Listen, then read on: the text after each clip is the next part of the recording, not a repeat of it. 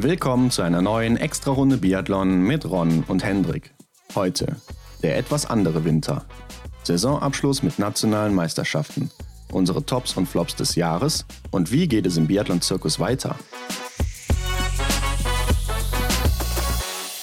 Das war's schon wieder mit der Saison 2020-21, Hendrik. Oder wie man auch sagt, das erste Jahr nach Martin Foucault und Kaiser Meckereinen. Ja, das erste Wochenende ohne Biathlon ist jetzt quasi hinter uns. Aber trotzdem, bei uns ist ja immer irgendwie Biathlon ein großes Thema. Gerade jetzt nach der Saison gibt es ja viel aufzuarbeiten und da wollen wir euch ein bisschen mitnehmen. Was steht heute auf dem Programm? Was gibt's Neues? Ja, erstmal so ganz ohne Biathlon war das Wochenende ja nicht. Ne? Es standen ja nationale Meisterschaften noch an. Naja, okay, klar. Am Wochenende, da reden wir gleich auch mal kurz drüber. Mhm. Ähm, aber wie du schon sagst, es geht weiter. Ne? Jetzt wird es eigentlich erst so richtig interessant. Also wir hatten ja auch so ein paar Fragen bekommen in der vergangenen Woche, ob der Podcast weitergeht. Äh, denn es sind ja auch viele Leute dazugekommen, die vor der Saison noch gar nicht äh, uns kannten oder noch gar nicht hier dabei ja, waren. Ja. Und natürlich geht es hier weiter. Ne? Also äh, die erfahrenen Extra-Runde Zuhörer wissen, dass wir ja in der vergangenen Saison jede Woche auch montags eine Folge gebracht haben, immer mit einem unterschiedlichen Gast. Mhm. Also wer die Folgen nicht kennt, der kann da nochmal reinhören. Wir hatten viele Gäste wie Denise Herrmann, Benedikt Doll, Erik Lesser, Philipp Horn, äh, Vanessa Hinz, Franziska Preuß, also alle großen Namen, auch aus der Schweiz, Lena Hecki, Niklas Hartweg, Amy Baserga, die Juniorenweltmeisterin, mhm. aus Österreich natürlich auch mit Anna Gandler oder Lisa Theresa Hauser.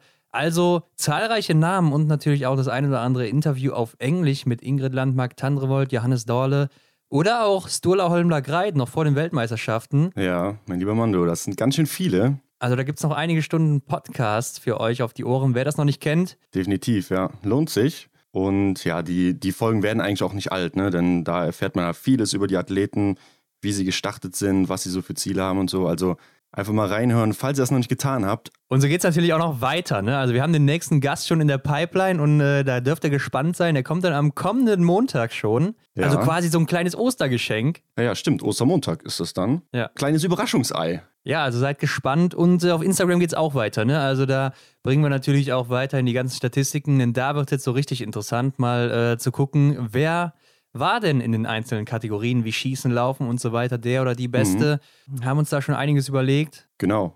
Und wenn ihr noch eine Idee habt, was man vielleicht so veranschaulichen könnte, dann immer her damit. Wir sind gerne bereit, da auch vielleicht das eine oder andere aus eurer Ideenkiste umzusetzen. Schreibt uns gerne und ich glaube, ja, wir können auch einfach mal die Leute begrüßen, die noch zu uns gefunden haben, denn es sind ja schon ein paar Leute dazugekommen, wie du schon gesagt hattest.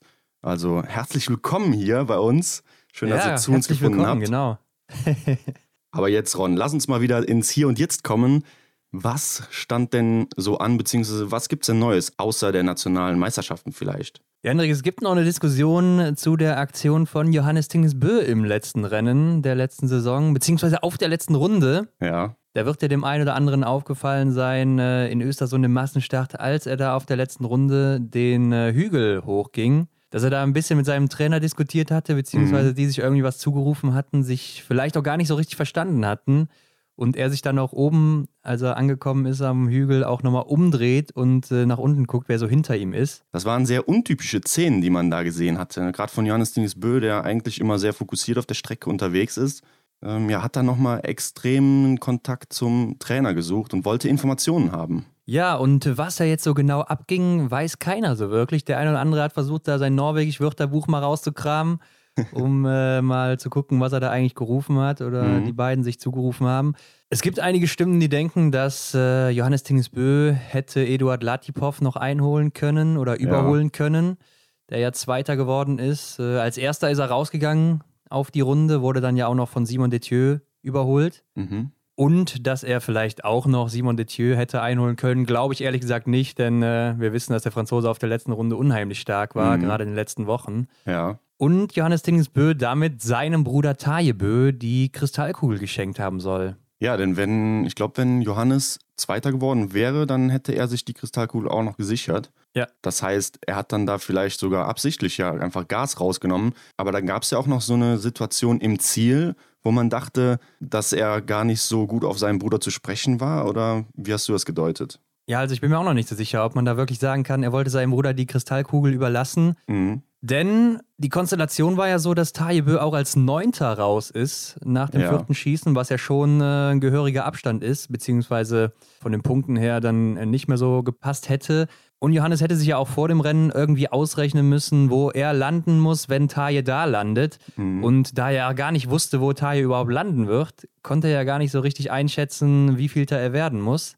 Deshalb bin ich mir nicht so ganz sicher, ob er dafür Gedanken hatte, gerade weil es ja auch eher noch ums gelbe Trikot ging, was, glaube ich, sein Hauptfokus war oder Mhm. das, worauf er sich wahrscheinlich am ehesten konzentriert hat. Und ja, wie du angesprochen hast, im Ziel sieht man, dass er alle abklatscht, die ins Ziel kommen. Und Tajebö war so ein bisschen sauer, ne? war irgendwie so ein bisschen verärgert. Ja, ja.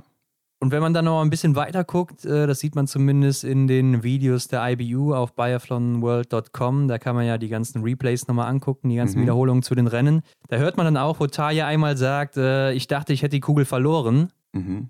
Deshalb gehe ich davon aus, dass er im Ziel gar nicht damit gerechnet hatte, die Kugel noch zu gewinnen. Ja, gut möglich. Und deshalb seine Reaktion da so komisch war oder erstmal ein bisschen verärgert war. Aber äh, hat ja dann am Ende doch gereicht. Und ja, ich bin mir nicht sicher, ne? Also ob Johannes Dingesbö da Gas rausgenommen hat am Ende oder ob Latipov da doch den Abstand halten konnte, weil er konnte ja auch den Abstand zu Simon Detieu noch halten, ne? Also Mhm. er hat ihn zwar überholt, aber nachher sind es trotzdem so sieben, acht Sekunden geblieben. Und äh, ich denke, dass Simon Detieu schon Angst hatte, dass Johannes noch von hinten kommt und der wird da mit Sicherheit durchgezogen haben. Ja, Also, wir werden es Ja. wahrscheinlich nie wirklich erfahren. Genau. Das hätte ich jetzt auch äh, zum Schluss noch gesagt. Wir werden es wahrscheinlich nie erfahren, wie es wirklich war oder was der einzelne Gedanke von demjenigen war. Ja, müssen wir irgendwie so hinnehmen. Zudem hat Johannes nach dem vierten Schießen wahrscheinlich auch ordentlich Gas gegeben. Und da ist die Frage, was da hinten raus noch drin war, ne? Denn er wollte Mhm. wahrscheinlich schn möglichst schnell viele Sekunden zwischen sich und Stolaholmler Greit legen. Und äh, ja, ist die Frage, ob er dann Latipov noch hätte Ja. bekommen können. Aber gut, dass du gerade Stolaum Le Greit erwähnst, denn äh, in den letzten Tagen ging ja so ein bisschen das große Thema rund, hey, da gibt's ein neues Biathlon-Paar. Hast du das mitbekommen? Stolaum Ach, Le ja. Greit hat eine Freundin. Ja, ja. Ähm, eine Amerikanerin, ne? Chloe Mhm. Levins oder Evans? Wie heißt sie? Ja, ich weiß auch nicht genau, wie sie heißt. Auf jeden Fall eine Amerikanerin. Und äh, sogar wir wurden gefragt, ob wir dazu noch was sagen. Da dachte ich mir so, Leute, was sollen wir dazu sagen? Ist halt cool für sie. Ja, Chloe Levins heißt sie. Ähm, aber ich glaube, wir hatten das schon ein bisschen länger beobachtet, weil er auch jedes Bild von ihr bei Instagram immer kommentiert hatte. ähm, Ja. deshalb hatten wir da schon so eine kleine Vorahnung, aber ja, schön für die beiden. Ja, ich denke, mehr gibt's da auch nicht zu sagen, oder? Aber vielleicht ist das auch so ein Ja, Ding klar. untereinander, beziehungsweise unter der großen Biathlon-Familie, wenn dann halt sowas entsteht, dass dann darüber geredet wird halt. Ja. So wie wenn man beispielsweise damals in der Klasse irgendwen hatte, wo dann plötzlich ein Paar entstanden ist, ne, dass das vielleicht so ein, so ein Feeling dann ist, dass man das vielleicht so vergleichen könnte, keine Ahnung. Ja, ich denke, da muss aber auch jeder Athlet dann selber wissen, wie er damit umgeht, ob er damit in Mhm. die Öffentlichkeit geht oder eben nicht. Und äh, er hat es jetzt öffentlich gemacht oder die beiden und ja, ich denke, damit ist dann auch alles dazu gesagt. Richtig. Aber gucken wir uns doch mal gerade die nationalen Meisterschaften an. Es gab ja noch so ein paar Rennen. Es gab auch ein paar Livestreams. Wir haben das auf Instagram gepostet, wo man die gucken konnte oder Mhm. gucken kann, wenn man die Wiederholung nochmal sehen will. Ja. Die wichtigsten waren wahrscheinlich so in Schweden, Italien, Frankreich und Schweiz könnte man noch rauspicken. In der Schweiz gab es jetzt keinen Stream, zumindest weiß ich davon nichts. Ja. Der schwedische Stream war ganz gut, kann man sagen. Klar kann man das jetzt nicht mit dem Weltcup vergleichen, aber Mhm. da waren einige Kameras aufgestellt, hatten zumindest äh, auch Scheibenanzeigen, wie man das kennt. Aber in Italien und Frankreich, ja, das war so ein bisschen äh, amateurhaft, muss man sagen. Zwei, drei Kameras im Stadion, keine Scheibenanzeige, die Kamera war dann direkt auf die Scheiben gerichtet und äh, man konnte nicht so viel erkennen. Ne? Oder Ja. auch in Italien teilweise ähm, hat man auf der Strecke erstmal zehn Minuten warten müssen, bis sie dann wieder äh, zurück waren, die Athletinnen im Stadion und Athleten.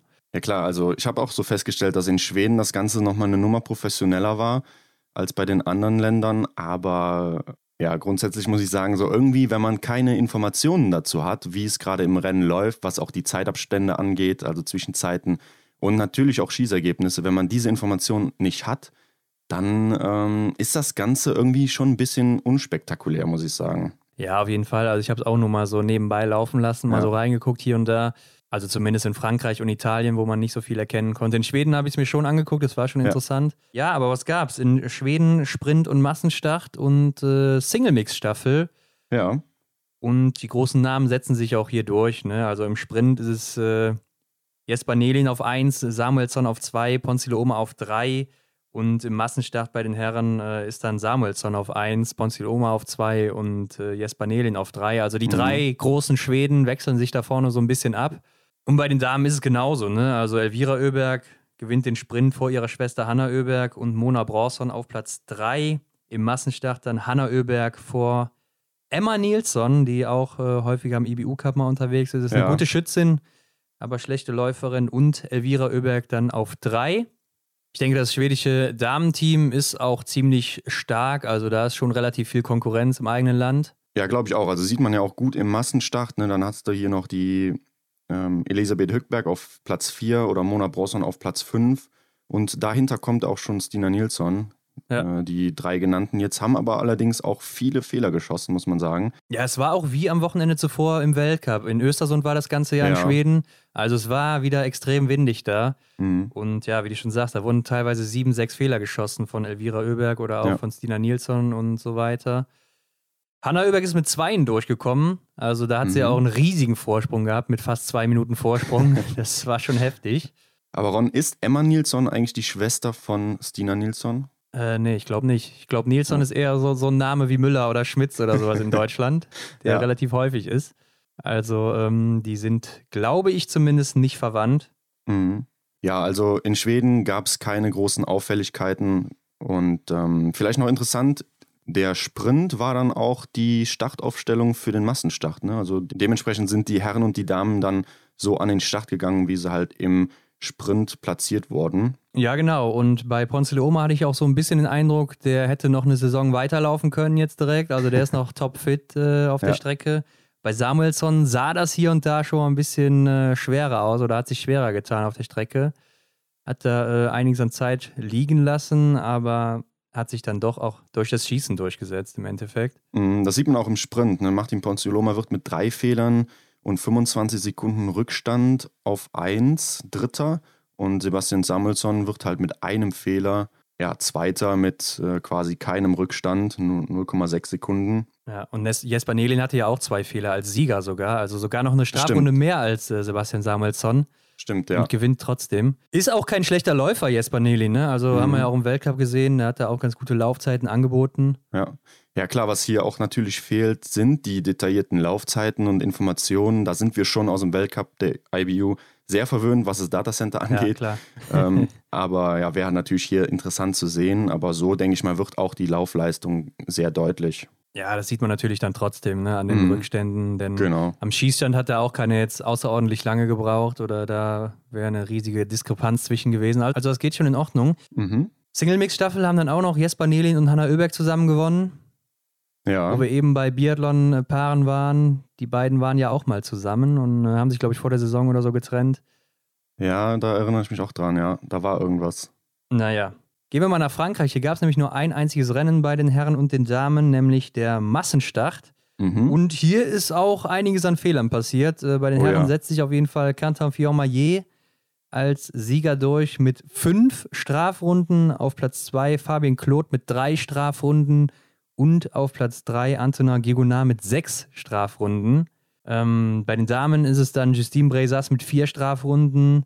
Mhm. Auf der 2 ist es, ja, wie heißt sie denn? Gillon.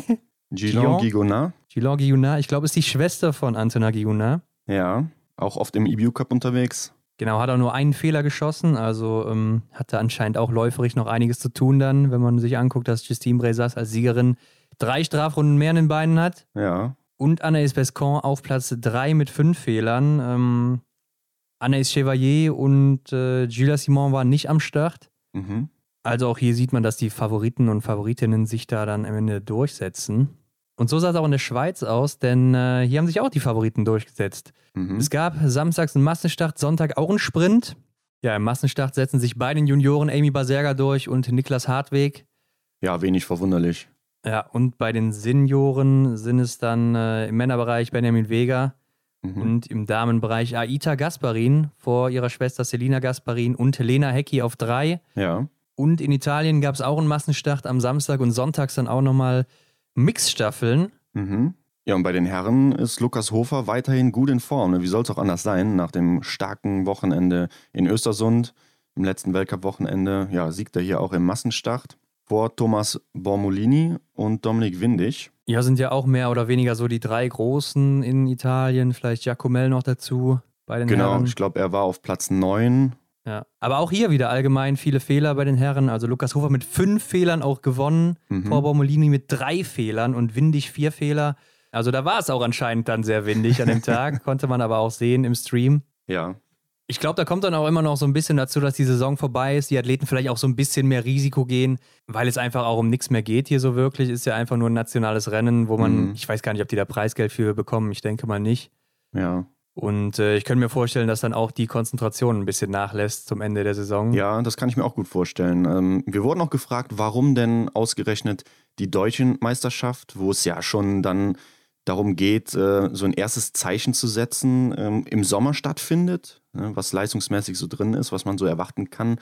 Da ist die Priorität ja wahrscheinlich dann anders gesetzt. Ne? Also dass die deutsche Meisterschaft, die gewichtet ja dann wahrscheinlich mehr und warum die anderen Nationen ja ihre Meisterschaften eher am Ende der Saison haben. Ja, das ist eine gute Frage. Also ich weiß, dass es ja auch teilweise schon mal diese Militärmeisterschaften direkt nach der Saison gab, wo dann mhm. auch äh, deutsche Athleten und Athletinnen teilgenommen haben, wie zum Beispiel Laura Dahlmeier oder Benedikt Doll, die ja. eben äh, Soldaten sind oder Soldatinnen. Mhm. Aber mal ernsthaft, was bringt dir denn nach der Saison noch so ein Test äh, in der nationalen Meisterschaft? Die Saison ist vorbei, ja. dann gibt es erstmal eine Pause und dann wird erstmal wieder trainiert und dann guckst du ja erstmal, was geht im nächsten Winter. Also macht es ja eher Sinn, das im Spätsommer bzw. Herbst zu machen, mhm. um eine erste Leistungsbestimmung zu haben, um dann auch zu sehen, wie war das Training in der Vorbereitung jetzt? Wie ist es angeschlagen? Ja, das handhaben ja auch beispielsweise die Norweger so. Da sieht man ja auch hin und wieder schon mal dann die ersten Ergebnisse, so ähm, wie halt der Sommer verlief. Und ja, aber äh, bei den Norwegern ist es, glaube ich, jetzt auch Corona-bedingt ausgefallen. Ach so, also hättest du ja auch noch eine Meisterschaft gegeben? Ja, ja, ich glaube schon. Okay, okay. Ja. Ähm, aber auch die genannten Nationen hier sind ja auch im Herbst nochmal dran oder direkt mhm. vor der Saison auch teilweise. In Schweden hat man ja sogar, ich glaube, im Sommer auf Rollerski dann eben die Meisterschaften und dann ja auch nochmal zwei Wochen direkt vor Start. Ja. Das haben wir ja dieses Jahr auch erlebt, wo mhm. wir das erste Mal Stina Nilsson sehen konnten im. Äh, ja, stimmt. Mit ihrem Biathlon-Debüt. Also es gibt da schon reichlich Wettkämpfe auf jeden Fall. Also auf jeden Fall die Top-Athleten haben natürlich äh, viel bewiesen schon über die Saison im Weltcup oder halt auch im IBU Cup. Hier starten ja dann auch äh, Leute aus der zweiten Riege sozusagen. Ähm, also ich glaube, die Bestätigung haben sie sich schon über die ganze Saison geholt. Da braucht man eigentlich ja jetzt hier keine weitere Meisterschaft mehr. Ja, und es bringt dir halt nichts mehr für die nächste Saison. Ja. Also wer weiß, was in diesen sechs Monaten passiert, die dazwischen liegen. Ja. Aber okay, Italien ja. gab es noch die Damen mit dem Massenstart. Richtig. Und ich finde, hier gab es so schon eine kleine Überraschung, oder? Denn Rebecca ja. Passler, die Juniorin, muss man dazu sagen, ja, wird hier Erste im Massenstart vor Lisa Vitozzi und Dorothea Viera auf Platz 3. Ja, und dabei auch das Verwunderliche, dass äh, Rebecca Passler und Lisa Vitozzi die gleiche Fehleranzahl hatten mit drei mhm. Fehlern und Dorothea ja. Viera mit fünf Fehlern dann eben Dritte geworden. Ja, also die zeigt schon, ähm, da kommt was. Denn Rebecca Passler ist ja auch erst 19 Jahre alt, Hendrik. Mhm. Stand ja auch in Obertiljach im Sprint äh, des IBU-Cups schon auf dem Podest mit dem dritten Platz. Ja. Und bei den Junioren-Weltmeisterschaften haben wir ja auch schon über sie diskutiert. Genau. Hat ja da aus den Einzelrennen äh, zwei Medaillen mitgenommen, ich glaube Silber und Bronze. Mhm. Ja, den Namen sollte man sich auf jeden Fall merken. Schade finde ich ein bisschen für sie, ähm, dass es eine Juniorinnenwertung gab und eine Seniorenwertung. Äh, das heißt, sie steht jetzt nicht direkt vor den beiden großen Weltcup-Damen, sondern ja, sie ist nochmal getrennt da in der Juniorenwertung aufgelistet. Oder gibt es auch eine Gesamtliste? Nee, also wie du schon sagst, ne, das Rennen hat gemeinsam stattgefunden, die Distanz und alles war gleich, aber am Ende wurden dann eben Junioren und äh, Senioren getrennt hier in der Wertung einfach und äh, ja. das war's dann. Aber trotzdem war Rebecca Passler eben vor Lisa Vitozzi im Ziel. Ja, wie gesagt, schade für sie, denn wer kann schon mal behaupten, dass er gegen eine zweifache Gesamtweltcup-Siegerin gewonnen hat und ja auch eine weitere Weltcup-Athletin hinter sich gelassen hat? Ja, ich denke, wenn sie in den Weltcup will, dann muss sie das natürlich noch öfter zeigen in Zukunft. und äh, da gehe ich auch mal von aus. Also ja, die italienische Jugend sieht schon stark aus, gerade bei den Damen mit Hanna Auchenthaler, die ist auch sehr gut, oder Linda Zingerle, die auch noch sehr jung ist. Mhm die machen da schon Top-Rennen und äh, da muss man echt mal ein Auge drauf werfen, denn ähm, die machen irgendwie einiges richtig. Oder haben da so ihre goldene Generation, die da gerade heranwächst? Ja, gut möglich, ne? denn die beiden anderen Athletinnen, die du genannt hast, sind auch Rang 2 und 3 in der Juniorinnenwertung. Ja. Ähm, das heißt, wenn Dorothea Viera dann da bald mal einen Platz frei machen wird, ähm, ist auf jeden Fall neben Lisa Vitozzi, glaube ich, die italienische Damenstaffel, beziehungsweise generell das italienische Feld der Damen gut aufgestellt. Ich könnte mir auch vorstellen, dass Rebecca Passler in der nächsten Saison dann schon ihre Einsätze im, äh, in dem, im Weltcup bekommt. Oh, okay. Also äh, die Italienerinnen sind ja jetzt auch nicht so stark aufgestellt, dass man sagt, ja. da wäre jetzt äh, keine ersetzbar. Ja, ich glaube, da ist es auch nochmal einfacher, eine Athletin rauszunehmen und äh, neue Athletinnen oder jüngere Athletinnen zu testen. Anders ist es ja fast schon im deutschen Team, denn da sind ja gewisse Namen einfach so sozusagen festgebissen, ne, die, die halt äh, zu der Aufstellung gehören. die aber halt natürlich auch Leistung bringen, ne? Also, ja, klar, klar. Das kommt dazu. Ja, da muss man sich dann schon beweisen. Dann ist es in einem Land wie Italien ganz klar einfacher, da vielleicht auch mal reinzurutschen oben. Aber ich denke, und das äh, hat ja zum Beispiel auch Arne Pfeiffer häufig gesagt, dass es wichtig ist, im Weltcup dabei zu sein als junger Athlet, um zu sehen, mhm. wo musst du überhaupt hin, ne? um sich vorne mhm. festzubeißen und dann auch äh, mal zu gucken, wo vielleicht noch die Baustellen sind hier und da ja. und wo man dann im Training noch dran arbeiten muss. Aber Hendrik, die äh, italienische Meisterschaft war auch das letzte Rennen für Nicole Gontier. Wird ja auch noch der eine oder andere kennen. Ja. Die Italienerin war häufig in der Staffel dabei und äh, auch im Weltcup generell und hat ihre Karriere jetzt beendet hier. Mhm. Das war ihr letztes Einzelrennen der Massenstart und hatte nochmal einen schönen Anzug bekommen von der italienischen Bekleidungsmarke, mit der auch Dorothea Viera noch ein bisschen was zu tun hat. Ja. Weißt du, wie alt sie ist? Ja, sie ist 29, wird aber in diesem Jahr 30 okay. und äh, stand auch schon mal auf dem Podest, zusammen mit Dorothea Viera und Veronika Witkova. Mhm. Also sie ist Dritte geworden damals und das war dann auch das erste Doppelpodest italienischer Damen ja. im Biathlon. Das war 2015 in Oberhof im Sprint. Mhm. Das heißt, sie hat auch Geschichte geschrieben, italienische Geschichte. ja, hat sie wirklich und äh, ja. genauso hat sie auch mit den italienischen Damen die ersten Medaillen geholt für ein italienisches Team bei den Weltmeisterschaften in Novo Mesto 2013 Bronze geholt mhm. und auch Kontiolahti 2015 mit der Staffel Bronze geholt. Also ein bisschen was hat sie vorzuweisen. In den letzten Jahren oder letzten Saisons hatte sie ordentlich Probleme am Schießstand. Also ich erinnere mich dann noch an einige Strafrunden in den Staffeln. Okay. Und hat damit dann jetzt auch den Schlussstrich gezogen. Ja, dann ist ja schon mal wieder ein Platz im Damenteam frei und da kann sich ja dann vielleicht sogar, wie du sagst, die Rebecca Passler gut bewerben oder mit einer guten äh, Sommerleistung jetzt hier dann sich vielleicht da mal blicken lassen im Team. Ja, wobei sie jetzt auch nicht immer im Weltcup dabei war, also in dieser Saison zum Beispiel nur in Kontiolahti. Mhm. Von daher ähm, waren die anderen Plätze dann schon noch besetzt. Ja, gut. Aber mal gucken, was sich dann auch im Sommer tut. Ne? Das ist ja auch mal die Frage, wie sich die Athletinnen dann weiterentwickeln. Und dann werden die Trainer am Ende auch entscheiden, wer dabei ist. Aber Hendrik, so ein Saisonende ist ja für uns auch immer ein Zeichen, nochmal zu gucken, was lief gut, was lief nicht so gut mhm. in der Saison. Und da bringen wir ja auch dieses Jahr wieder unsere Tops und Flops. Ja, genau. Ich bin mal gespannt, was dir so eingefallen ist. Ich habe mich ziemlich schwer getan, denn wir begrenzen das Ganze hier mal auf drei Stück. Und ja, da habe ich mir wirklich bei den Tops sehr schwer getan, denn es gibt so viele coole und gute Situationen, die man hier erwähnen könnte. Bei den Flops ist es ein bisschen schwer gefallen. Ja, aber das stimmt. Ja, fangen wir mit den negativen Aspekten an oder bleiben wir positiv? Was würdest du sagen? Ich denke, wir bleiben bei unserem altbewährten Mittel und fangen mit dem Negativen an. Wir haben uns jeder drei ausgesucht. Ja. Und äh, ich bin mal gespannt, Hendrik, was du oder wen du auf Platz drei hast. Ja, dann fange ich direkt an und ähm, muss auch direkt hier mit einer deutschen Athletin anfangen, Denise Herrmann. Mhm. Ihre läuferische Verfassung, denn ja, ich hatte irgendwie so das Gefühl, sie ist nie wirklich richtig da angekommen, wo sie sein könnte läuferisch, ne, wie sie es auch in der vorherigen Saison bewiesen hat und was man eigentlich so von ihr erwartet. Und das, denke ich, ist ein bisschen zu kurz gekommen. Das kann aber natürlich auch mit der Trainingsgestaltung zu tun haben und der oft genannten Olympiasaison, die natürlich dann im kommenden Winter ansteht. Also Denise Herrmann auf Rang 3 bei mir. Ja, kann ich nachvollziehen. Also ähm, mit der Trainingsgestaltung tue ich mich so ein bisschen schwer, weil sie ja eigentlich das Ziel hatte, um den Gesamtweltcup zu kämpfen. Mhm. Deshalb kommt das für mich so ein bisschen überraschend, diese Aussage. Aber ja, mein Platz 3, Hendrik, kommt jetzt vielleicht auch ein bisschen komisch, aber ist Johannes Tingesbö.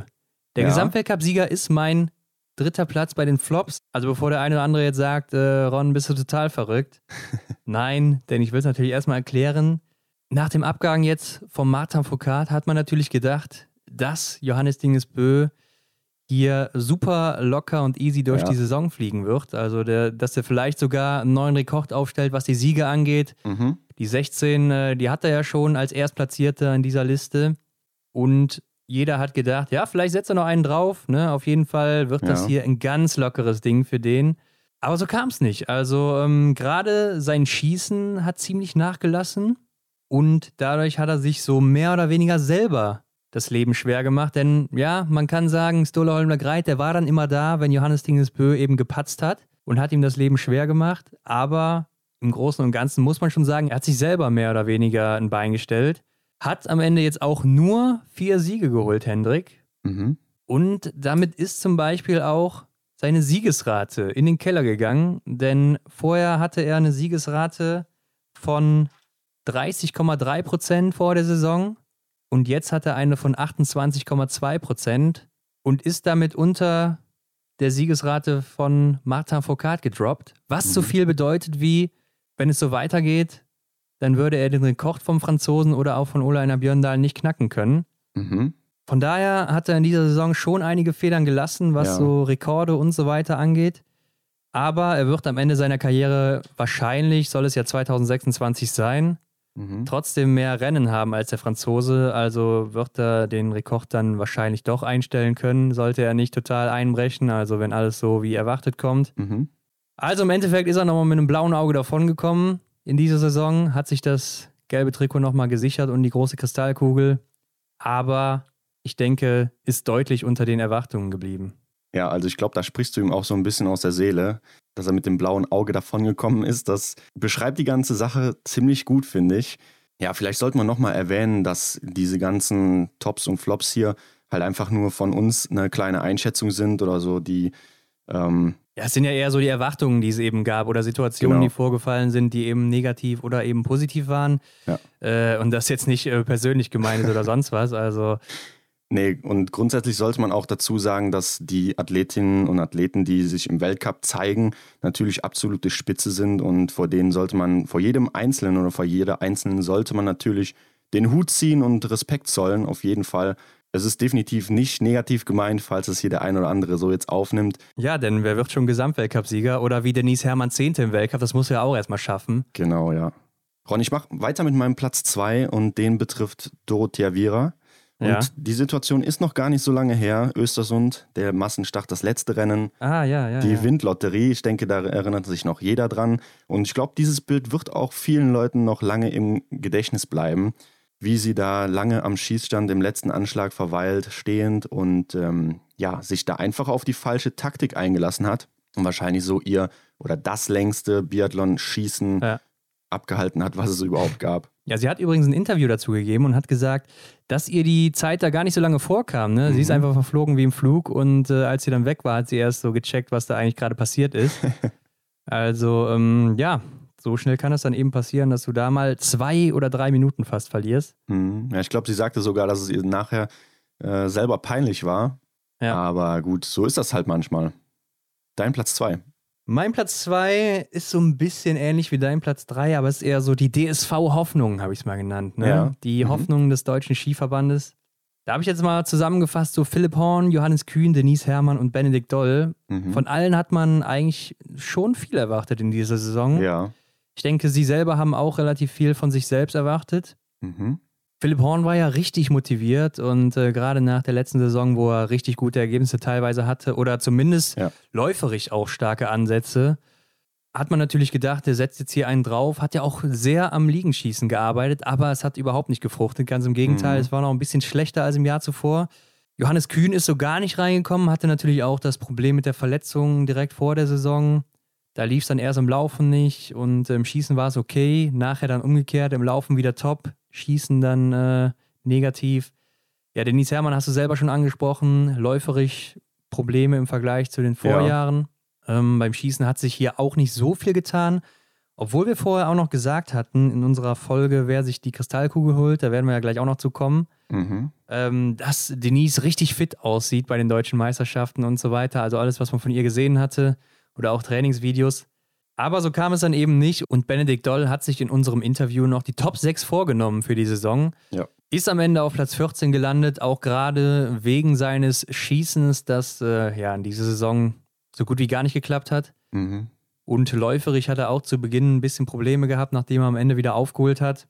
Also es waren alles so die Hoffnungsschimmer, die man hatte und äh, bin aber zuversichtlich, dass sich das im nächsten Jahr wieder ändern wird und dass wir von den Vieren, vor allem von den Vieren, einiges erwarten können dann auch wieder. Ja, denke ich auch. Mein Platz 1 äh, betrifft keine sportliche Leistung, sondern eher das, was so drumherum passiert oder das, wie man sich drumherum verhält, wenn es mal nicht so gut läuft. Und ja, da ist natürlich ein Name sehr präsent, Emilien Jacquelin im Massenstart der WM. Ja. Da habe ich mich ja auch schon aufgeregt, als äh, wir das Rennen besprochen hatten. Und ähm, ja, das Verhalten geht meiner Meinung nach gar nicht. Ne? Das ist halt sowas, was mir in Erinnerung bleibt, ähm, gerade bei der WM. Man ist ein Aushängeschild irgendwo, hat eine Vorbildfunktion und da wiederhole ich mich jetzt. Aber ja, es ist halt einfach ein No-Go in, in meinen Augen. Ja, ich habe auch lange überlegt, was ich auf Platz 1 setzen könnte und bin dann auch zu Emilien Jacquelin gekommen. Okay. Also ähm, dachte mir auch, dass du das schon auf jeden Fall in deinen Top 3 hast. Ja. Ja, ist ja schon mal gut, dass wir da einer Meinung sind. Ja, also wie du schon sagst, er hat zum einen natürlich die Vorbildfunktion, dass er halt im Fernsehen ausgestrahlt wird und äh, andere Athleten und Athletinnen sich das vielleicht abgucken, wenn es dann mal nicht läuft. Er hätte ja auch einfach das Rennen ganz locker zu Ende laufen können. Also musste er dann vielleicht auch nicht mehr, wenn er keine Lust mehr hatte, ähm, Vollgas geben, aber er hätte mhm. ja trotzdem einfach weiterlaufen können, ja. der, seinen Stiefel durchziehen und äh, am Ende dann äh, ins Ziel und keiner hätte darüber diskutiert wahrscheinlich. Definitiv, das wäre gar nicht so zum Thema geworden, wenn er einfach sein Rennen locker durchgezogen hätte. Ähm, auch wenn er es schon dann nach dem Schießen abgehakt hat. Aber ja, so dann da die Flügel hängen zu lassen, die Stöcke über den Boden zu schleifen und mit dem Trainer dann da nochmal an der Strecke während des Rennens, wo das Rennen noch läuft und alle anderen Athleten irgendwie auf dich warten auch, äh, dann nochmal zu diskutieren und so. Und ja, das ist einfach nichts. Ja, und zieht natürlich auch das Rennen dann äh, in eine unnötige Länge. Mhm. Worüber ich mich jetzt auch persönlich aufrege, ist, dass er damit seine Laufzeit in der Statistik natürlich ordentlich nach unten zieht. Ja. Also ähm, da hat er mit Sicherheit ein halbes Prozent oder sowas verloren, wenn nicht sogar ein Prozent an dem Tag. und äh, das ärgert uns natürlich dann besonders. Mhm. Dadurch verfälscht er das ein bisschen. Und man muss ja auch mal sagen, es kam auch noch äh, in der letzten Zeit ein paar Mal die Frage, warum man das denn nicht mit Johannes Kühn vergleichen könne, mhm. der ja auch im Sprint nach seinen fünf Fehlern im Stehendanschlag war es, glaube ich, rausgegangen ist, ja. Novo Mesto. Mhm. Und da muss man natürlich sagen, so ein Sprint und ein Massenstart ist ja erstmal was anderes. Also für einen Massenstart, da musst du dich qualifizieren erstmal. Also da musst du einer von den Top 30 Athleten sein. Beziehungsweise ja. bei der WM musst du ja unter den Medaillensiegern sein, unter den Top 15 des Weltcups dann eben noch, die mhm. aufgefüllt werden. Und die Top 15 der, der Weltmeisterschaften dann eben. Mhm. Von daher ist es ja erstmal ein Privileg, dabei zu sein. Definitiv. Zudem ja. gibt es für jede Platzierung hier noch Punkte. Mhm. Das heißt, wenn du das Rennen vorzeitig abbrichst, dann verfälschst du ja auch irgendwie das Ergebnis hier und äh, nimmst anderen Leuten Punkte oder gibst anderen Leuten Punkte, was ja dann auch im Gesamtweltcup-Ranking wieder Auswirkungen haben könnte. Ja. Vielleicht sogar macht das am Ende dann eine ganze Platzierung aus äh, in, in dem Ranking. Mhm. Und im Sprint, da war das Rennen natürlich mehr oder weniger gegessen für Johannes Kühn. Klar, er wird auch vom Deutschen Skiverband nominiert, ist einer von sechs Athleten, die da starten dürfen. Mhm. Aber nach den fünf Fehlern war die Verfolgung schon Geschichte. Er landet außerhalb der Punkte, er landet außerhalb der Geldränge. Mhm. Also beeinflusst er mit seinem Aussteigen da niemanden in dem Rennen.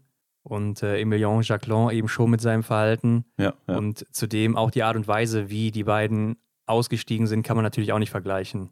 Genau. In dem Zusammenhang. Also ich denke auch, damit hat der Franzose sich nicht gerade ähm, einen guten Ruf gemacht für die Zukunft. Das wird man, glaube ich, nie vergessen auch. Ja, er hat ja schon immer mal wieder so einen Aussetzer gehabt. Ich erinnere mich da auch an die Saison 2019-20 in Oberhof, wo er da ja. auch schleppend durch die Strafrunde gezogen ist und ja, wirklich dann wie ein beleidigtes Kind so ähm, ja, die Flügel hängen lässt und dann irgendwie noch ins Ziel schlendert. Ja, das ist einfach in meinen Augen nicht ähm, ja, tragbar, wäre jetzt übertrieben gesagt, aber das ist kein Attribut, ähm, was ein Weltklasse-Athlet, der in der Öffentlichkeit steht, so äh, ja, haben sollte.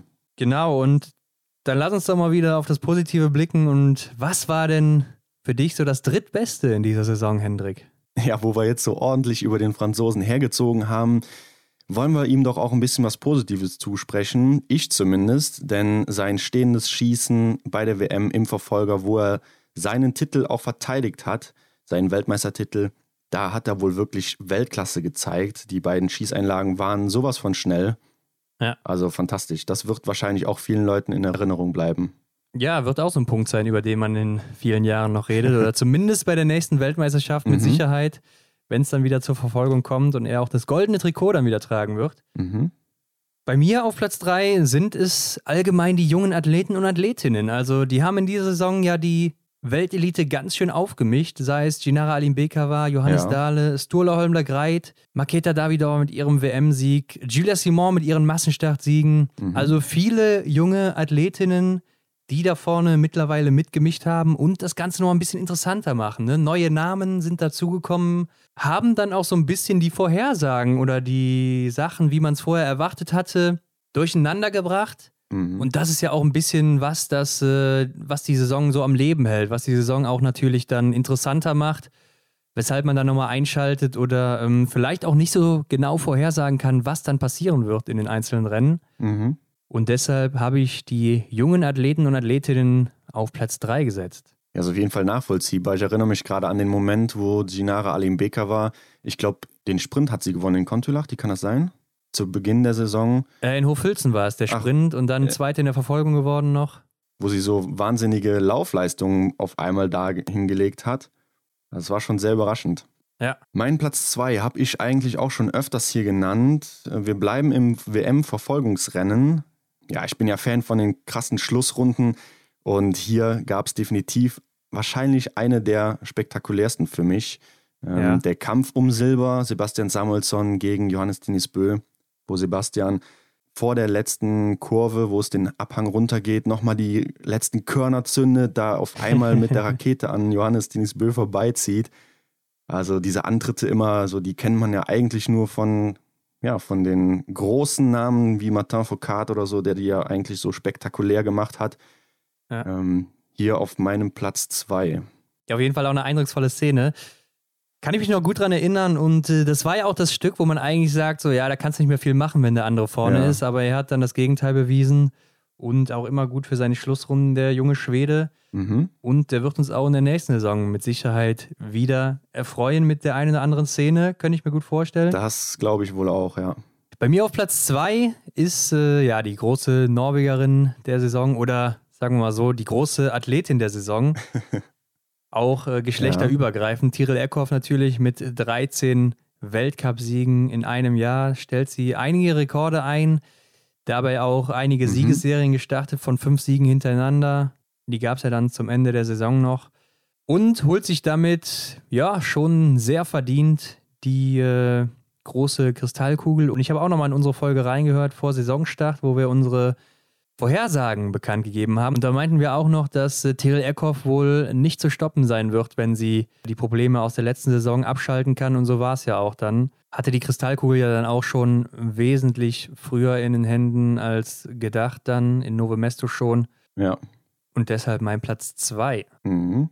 Ja, dein Platz zwei ist mein Platz Ich hab's mir schon fast gedacht. Tyrell Eckhoff. Ja. Ja, wer soll da noch kommen? Ich bin jetzt gespannt Ja. auf deinen Platz 1. Ja, zu Tyrell Eckhoff kann man ja noch sagen, also wirklich fantastisch, wie sie dann da auch immer Sprint und Verfolgung in einem Ja. gewonnen hat ähm, und holt sich die Wertungskugel, die kleine Kristallkugel im Sprint und im Verfolger. Hast ja schon gesagt, die Gesamtweltcup-Kugel holt sie sich auch frühzeitig. Ja, und ist auch bei der WM ja relativ erfolgreich mit zwei Einzelmedaillen in ihren Rennformaten Sprint und Verfolgung. Also sie hat quasi all das gemacht, was sie letztes Jahr nicht hinbekommen hat. Und ich finde es halt auch immer Wahnsinn, wie stark sie sich im Schießen verbessert hat. Ja. Also es ist wirklich selten, dass Athleten da innerhalb von ein oder zwei Saisons so viele Prozente drauflegen, so viel Treffergenauigkeit. Mhm. Und äh, das ist bei ihr halt eben auch der ausschlaggebende Punkt gewesen, weil läuferisch ist sie so wie immer unterwegs gewesen in den letzten zwei Saisons, drei Saisons so. Mhm. Also auch eine der schnellsten. Ja, und wenn du dann halt noch halbwegs triffst, dann äh, gute Nacht an den Rest. Ja, so ist es ja dann hier auch gekommen. ne? Sie konnte sich häufig eine Strafrunde leisten und gewann trotzdem. Also die Frau war auch wirklich zu Recht jetzt hier am Ende die stärkste oder wurde zu Recht gekrönt dann auch, ja. Dann hau mal deinen Platz 1 raus. Ja, bei mir auf Platz 1 ist Stola Holm Lagreit. Also ich denke, wir Ja, haben okay. noch nie eine so starke erste Weltcup-Saison gesehen. Und Mhm. ich habe ihn auch über Tyrell Eckhoff gesetzt, weil es bei ihm einfach überraschender ist. Ne? Also man hat ihm schon viel zugetraut Ja. nach seinen ersten vier Weltcuprennen in der letzten Saison. Man hat vielleicht gedacht, ja, Top mhm. 15, Top 10 vielleicht ist drin, wenn er jetzt im Sommer gut arbeitet.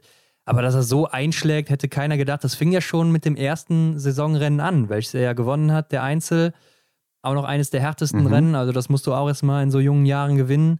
Und ich finde, er hat den Biathlon auch nochmal so ein Stück weiterentwickelt. Also, seine Trefferquote, die ist abnormal, muss man schon sagen. Das ist äh, noch nie da gewesen, dass jemand, der so schnell läuft, wirklich so ja. gut trifft. Und nimmt sich viermal Gold mit bei den Weltmeisterschaften, davon sogar zwei Einzelsiege, also gewinnt beide Rennen in der mhm. zweiten Weltmeisterschaftswoche. Hat damit auch so ein bisschen seinen Massenstartfluch, wo er vorher so seine schlechtesten Ergebnisse hatte, äh, besiegt ja. mit dem Sieg dann und war zwischenzeitlich immer mal wieder virtuell im gelben Trikot. Hat die Saison unheimlich spannend gemacht und äh, was wir vorher gar nicht so erwartet mhm. haben bei den Männern. Und deshalb finde ich, ist er so, ja, die große Überraschung der Saison und für mich auch das Highlight der Saison 2020-21. Ja, da gehe ich mit dir, klar. Stolano Guide ist hier auch definitiv zu erwähnen. Und äh, Hendrik, was ich auch noch sagen muss, er ist noch mental stark. Ja, das wollte ich gerade angesprochen haben. Also wahrscheinlich wird es daran liegen, dass er viel meditiert. oder sollte sich vielleicht der eine oder andere mal anschauen. Wie dem auch sei. Auf jeden Fall gibt es hier, habe ich ja anfangs erzählt, viele Situationen, die man hätte nennen können. Zum Beispiel auch die Entwicklung von Lukas Hofer oder Lisa Theresa Hauser, die ja. brutal stark geworden sind über die Saison. Dann den von dir angesprochenen Gesamtweltcup-Kampf der Herren, ähm, generell Stola Holmegreit. Oder auch, ich fand auch die Emotionen von ähm, Johannes Dahle bei seinem ja, Sieg stimmt, stimmt, ja. äh, ziemlich äh, ehrlich und ähm, ja, das, was eigentlich so die, die Leidenschaft halt auszeichnet oder beweist, so solche Momente finde ich halt auch immer ganz gut und die hätte man hier auf jeden Fall auch nennen können. Ja, ich hatte auch noch das Doppelzimmer zum Beispiel aufgeschrieben, Erik und Arndt, die mhm. ja so ein bisschen die Flagge hochgehalten haben, zumindest Arndt Pfeiffer und Erik Lesser ist ja auch wieder stark zurückgekommen, jetzt mal abgesehen Klar. von den Weltmeisterschaften, direkt mal mit einem Podest gestartet im ersten Einzelrennen. Mhm. Und äh, hat damit gezeigt, mit ihm ist immer noch zu rechnen, auch wenn er mal einen kleinen äh, Downer hatte im Jahr zuvor. Mhm. Ja. Aber auch mal allgemein muss man das Corona-Management der IBU loben. Es hat wirklich sehr gut geklappt, also mit diesen Bubble-Ideen und auch Charterflüge, die es da extra gab für die Biathleten und Biathletinnen. Auch, dass man so flexibel war und äh, die Orte angepasst hat, also dass man länger an einem Ort verweilt ist, dafür weniger Reisetätigkeiten hatte. Hat alles richtig gut geklappt, wie ich fand. Und mhm. äh, so konnten wir dann auch eine gute Saison sehen. Ähm, man kann wahrscheinlich über die Streichresultate ein bisschen streiten, ja. ob es da vier hätte geben müssen oder ob man sich da vielleicht irgendwas überlegen hätte können. Je nachdem, wie die Krankheitsfälle ausfallen oder wer da krank wird oder sowas. Aber das hätte man sich natürlich im Vorhinein überlegen sollen. Mhm. Denn nachher würde das natürlich nur das Ergebnis verfälschen. Ja. Aber wir haben ja auch vor der Saison abgestimmt und zwar auch, äh, ihr konntet abstimmen auf Instagram, wen ihr denn vorne seht und wen wir dann auch vorne sehen. Mhm. Und Hendrik, wie sieht's da aus? Also, ich habe mal nachgeguckt, da hat sich ja schon einiges durchgemischt. ja, auf jeden Fall. Ähm, wer sich die Community Top 5 nochmal anschauen möchte, der scrollt einfach mal bei uns auf dem Instagram-Kanal an den Anfang der Saison ungefähr, so Orientierung äh, erster Weltcup-Ort, glaube ich, da passt das ganz gut. Da könnt ihr die Grafiken nochmal sehen. Hm, ich würde sagen, wir schauen uns mal die Männer an. Ich glaube, Platz 1, der war ja ziemlich klar bei den Männern. genau. Äh, hier hatte ich Johannes Tinisbö. Ja, wir alle drei hatten Johannes Tinisbö, also die Community ja. und du und ich auch. Mhm. Äh, da waren wir uns relativ einig, aber dann Platz 2 kommen schon so die ersten Änderungen. Genau, da hatte ich Tajebö ich habe ihm so ein bisschen das Comeback so oder sein großes Comeback zugesprochen, was ja teilweise fand ich da war, aber halt nicht ganz so erfolgreich, wie es hätte sein müssen, um auf Rang 2 zu landen. Ich habe mir ihn auch nochmal angeguckt. Also er war schon sehr konstant auch in diesem Jahr, muss man schon sagen. Mhm. Hat sich auch nochmal deutlich verbessert, was das Laufen angeht. Im Schießen ist er ein bisschen schlechter geworden. Das hat ihn dann wahrscheinlich so die Top-Platzierung hier und da mal gekostet. Wir erinnern uns ja noch an seinen Sprintsieg oder wo er mhm. da in Oberhof ähm, den Verfolgungssieg eigentlich schon sicher hatte. Ja. Und dann mit drei Strafrunden äh, den nochmal vergeben hat, ist dann Dritter geworden. Konnte sich da natürlich auch nicht drüber freuen. Mhm. Ja, ich hatte Canton Villamaillet auf zwei, der ja auch mhm. so der mhm. große Widersacher sein sollte, genau wie die Community. Und äh, da ist es nicht zugekommen, ist dann auf Rang 3 schon wieder gelandet. Ja. Sturla Holmler Greit hatte natürlich keiner auf der Rechnung vorher. Nee, genau. Wurde auch keinmal genannt von irgendwem. Mhm. Platz 3, also ich bin mit Platz 3 und Platz 4 auch gleich mit der Community mit Taillebö und Emilien Jacquelin. Du hast auch Mhm. Emilien Jacquelin auf 4. Aber du hast äh, durch den Tausch von Taillebö und Canton Fiormaillet, hast du Canton Fiormaillet auf Platz 3 richtig. Genau, ich hatte Quentin Fiormaillet auf drei und vielleicht ist das auch so gegen die Erwartung vieler äh, gekommen. Ne? So, also dass auch Quentin Fiormaillet halt im Endergebnis tatsächlich auf Rang 3 landet, denn dieses Duell zwischen Johannes Tingsbö und ihm ist ja schon ausgeblieben. Ne? Das haben sich ja wahrscheinlich viele Leute gedacht, dass dieser Kampf so entsteht, aber ja, der war halt gar nicht so. Ja, er hatte gerade zu Anfang, fand ich, zu starke Schwächephasen oder ist läuferisch nicht gut reingekommen Mhm. und nachher erst so wieder in die Spur gefunden. Jetzt in Novo Mesto war es natürlich sehr stark, in Östersund dann wieder so ein bisschen abgefallen. Ja, Aber ich glaube, äh, ja, im nächsten Jahr kann man da schon wieder mit rechnen, dass er das auch mal über eine gesamte Saison durchziehen kann. mhm. Platz 5, ja, du und die Community, Benedikt Doll. Dazu ist es natürlich bei weitem nicht gekommen, aber auch mein Platz 5 mit Wettle Christiansen, der direkt vor Benedikt Doll im Gesamtklassement gelandet ist. Mhm. Äh, hat hier nicht so stattgefunden, aber der Norweger ähm, hat natürlich auch ein bisschen damit zu kämpfen gehabt, dass er jetzt so die fünfte Person geworden Ja. ist. ganz klar, ja. Also ist natürlich so ein bisschen der Verlierer vom, äh, von der Welle von Sturla Holmler Greit, muss man sagen. Mhm. Immerhin durfte er noch Gold feiern bei den Weltmeisterschaften in der Staffel als Schlussläufer. Das heißt, du hast hier gewonnen, Hendrik. Du hast Zwei zweimal Stück richtig. richtig, Ansonsten hatten wir nur den Platz 1 mit Johannes Dingesbö richtig. Mhm. Bei den Damen äh, habe ich auch nur einen Platz richtig und zwar auf Platz 2 Martha Olsby-Reuseland. Ich hatte Denise Herrmann auf Platz 1, Ja. der aber viele Leute auch das zugetraut haben. Also auch in der Mhm. Community waren Denise Herrmann und Dorothea Viera zusammen auf Platz 2 mit der gleichen Stimmenzahl. Mhm. Du hattest aber auch schon wieder zwei richtig und hast damit gewonnen Genau. mit Tyrell Eckhoff auf 1 Genau. und Martha Olsby-Reuseland auf 2. Ja, ich habe Kirill Eckhoff das zugetraut, was viele Leute, zumindest die Leute, mit denen ich gesprochen habe, ihr nicht zugetraut hätten, dass sie den Gesamtweltcup holt und auch eine starke WM macht. Ne? Und äh, im WM-Talk mit äh, Michael Rösch haben wir auch darüber gesprochen, wie sie sich da vielleicht so entwickeln wird, weil gerade bei Großevents, naja, lief es bisher nicht ganz so gut bei ihr. Mhm. Aber das hat sich ja alles äh, bewahrheitet, was ich da gesagt habe. Also bei Tyrell Eckhoff habe ich vielleicht so ein kleines Händchen, was das angeht. Habe ich hier richtig getippt. Martha aus Bereuseland auf Rang 2 dann auch richtig. Wie sieht es mit Rang 3 aus bei dir? Ja, ich hatte Hanna Oeberg und äh, du hattest Dorothea Viera. Wie gesagt, bei, bei der Community gab es keinen Rang 3, weil Platz Mhm. 2 sich eben Dorothea Viera und Denise Herrmann teilen. Genau, war punktgleich abgestimmt. Platz 4 war dann äh, vielleicht wieder ein bisschen interessanter. Da habe ich Dorothea Viera, ist ja dann am Ende Fünfte geworden. Mhm. Und Denise Herrmann hattest du und Tyrell Eckhoff hatte die Community. Ja. Auf Platz 5 hatte ich dann Tyrell Eckhoff, du, Hanna Oeberg und die Community auch Hanna Oeberg. Mhm. Ja, die Schwedin ist ja in letzter Sekunde nochmal Vierte geworden. Also hast du auch hier wieder gewonnen, Hendrik. Äh, herzlichen Glückwunsch. Ja, wenn es um nichts geht, bin ich immer stark. Aber wir haben uns ja auch äh, vorher Gedanken gemacht über das blaue Trikot. Und Äh, ja. da hatten wir beide auch äh, auf Johannes Dahler gesetzt, der am Ende nur in Anführungszeichen Zweiter geworden ist im blauen Trikot. Ja, genau. Er ist ja auch Zweiter der Wertung geworden, weil wir einfach nicht mit dem Sturla Homle Greit gerechnet hätten. Ja, das stimmt so nicht. Also ich hatte ihn schon erwähnt äh, beim blauen Echt? Trikot, dass man da mal ein Auge drauf werfen sollte. Ja, Ähm, okay. Und auch Samuelsson halt bei den Herren. Und das waren ja auch so die drei, die dann oben da mitgespielt haben.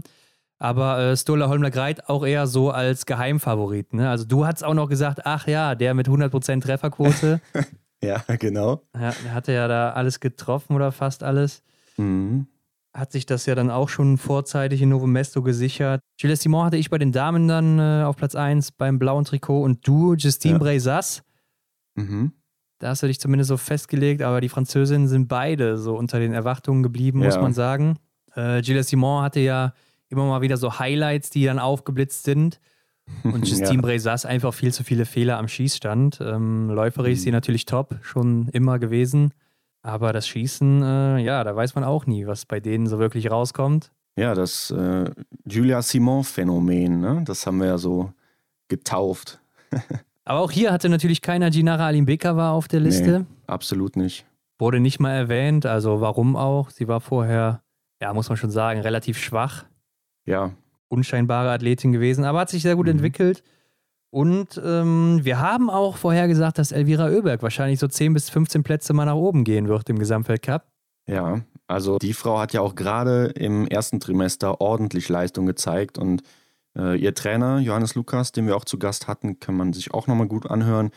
Er hat ja auch so gesagt, dass da halt dieser Sprung dann, dieser Leistungssprung, diese Entwicklung nochmal wirklich gezogen hat, die eine Athletin bzw. ein Athlet dann in diesen jüngeren Jahren dann irgendwann mal bekommt.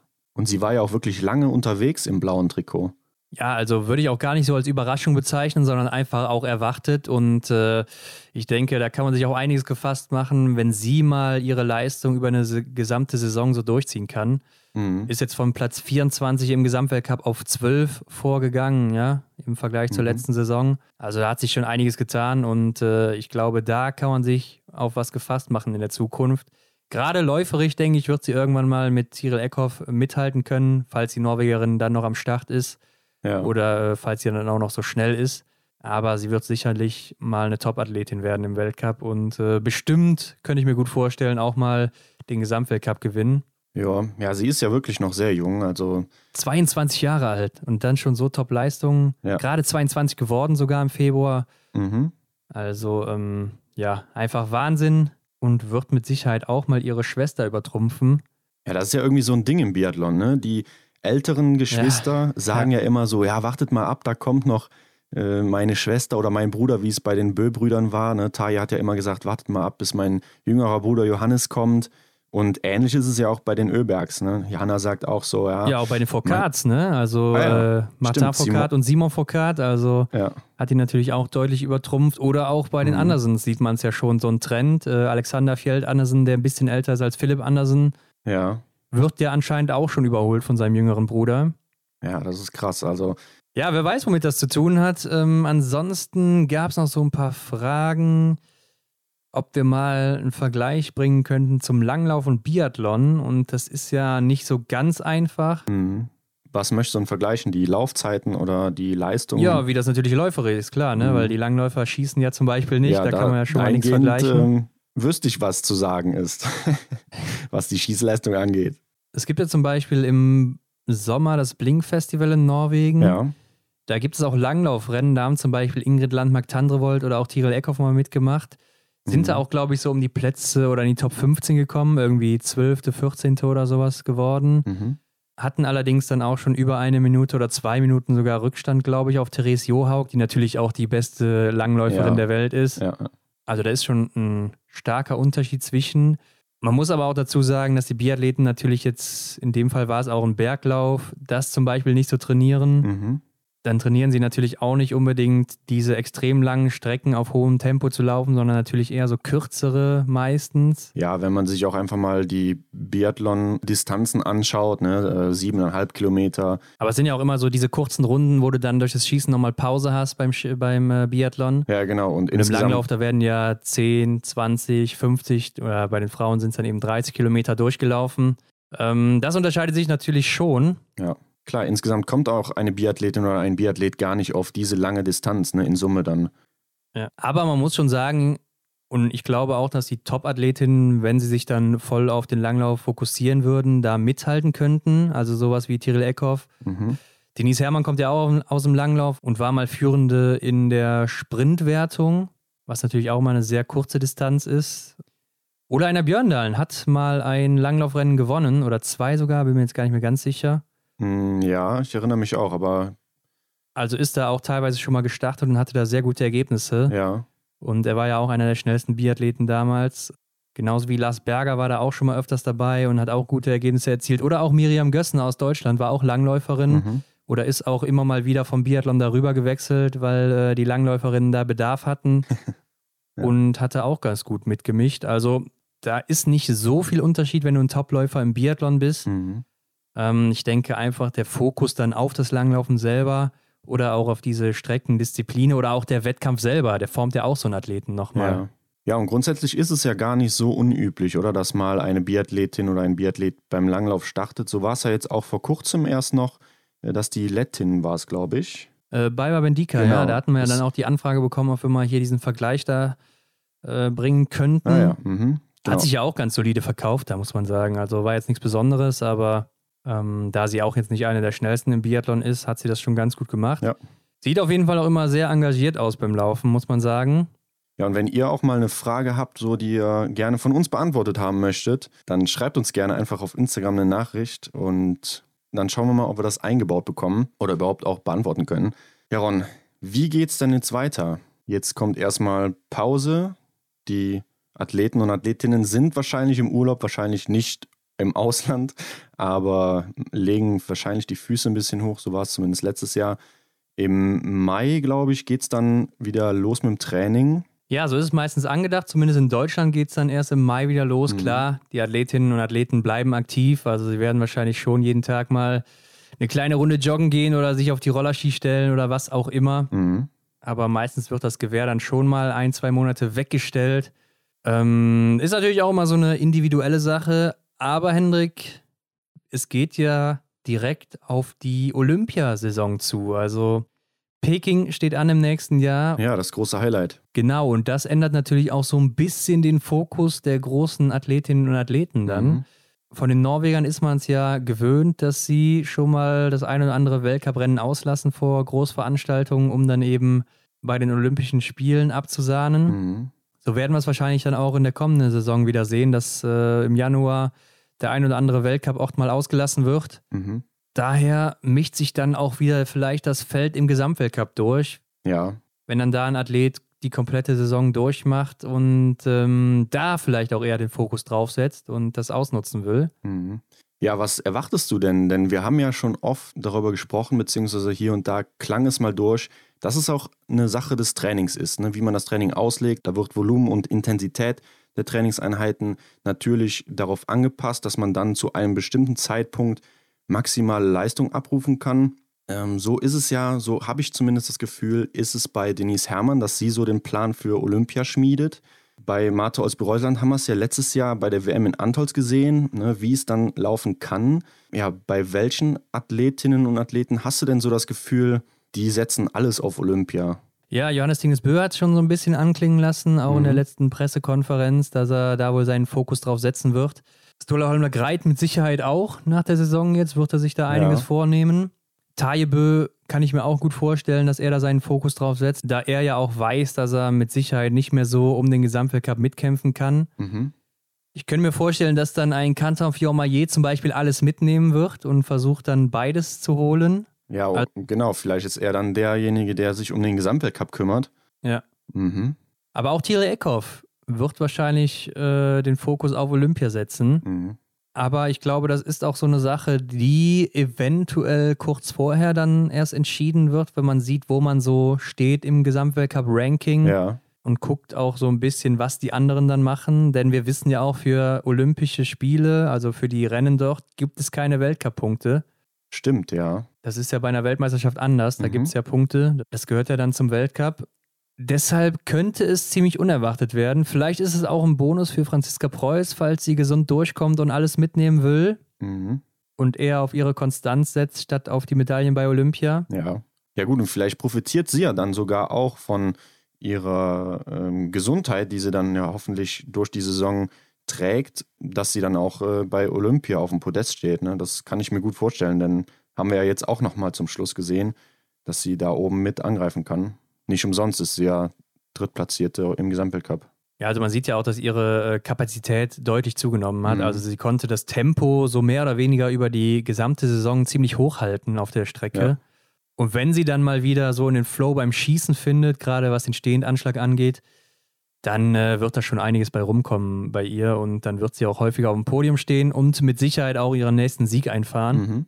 Ich bin ansonsten auch mal gespannt, wie Lisa Vitozzi zurückkommen wird. Die wird sich mit Sicherheit auch einiges vornehmen. Ja.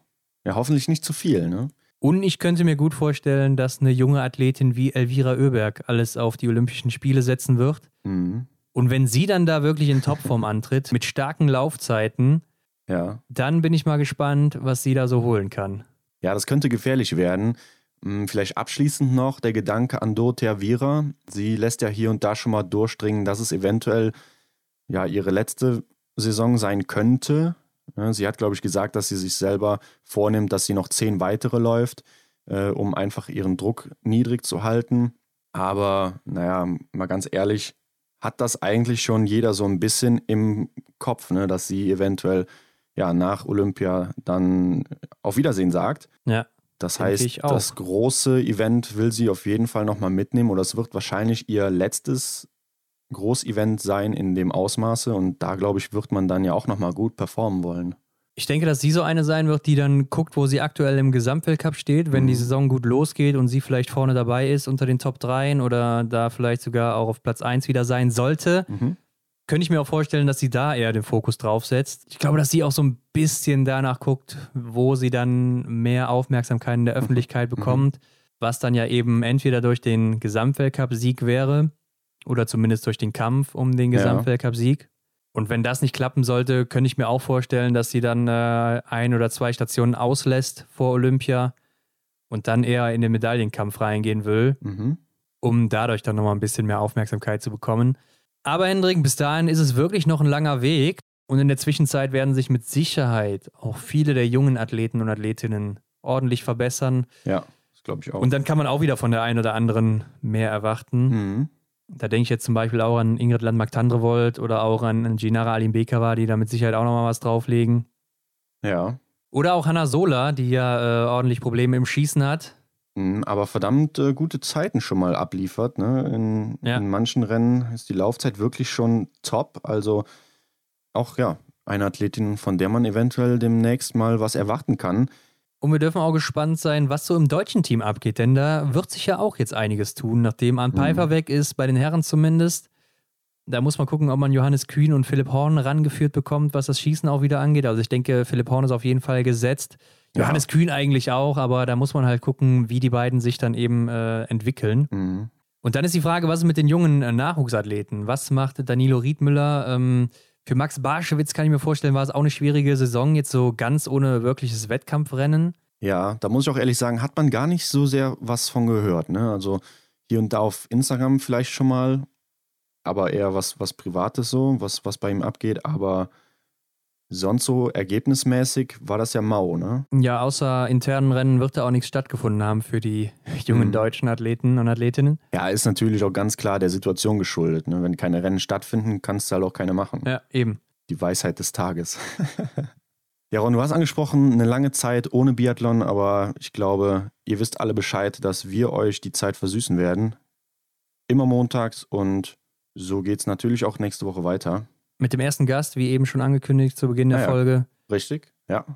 Seid gespannt, wer es ist. Und äh, damit würde ich sagen, bis nächsten Montag. Ciao. Bis dann. Das war's wieder mit der Extra-Runde Biathlon für diese Woche. Wenn euch das Ganze gefallen hat, dann lasst uns eine Bewertung da, folgt uns, um keine Episode zu verpassen und teilt den Podcast mit euren Freunden. Für weitere Informationen rund um den Biathlon-Weltcup schaut auf unserem Instagram-Kanal vorbei. Alle Links findest du wie immer in den Show Notes. Vielen Dank und bis nächste Woche.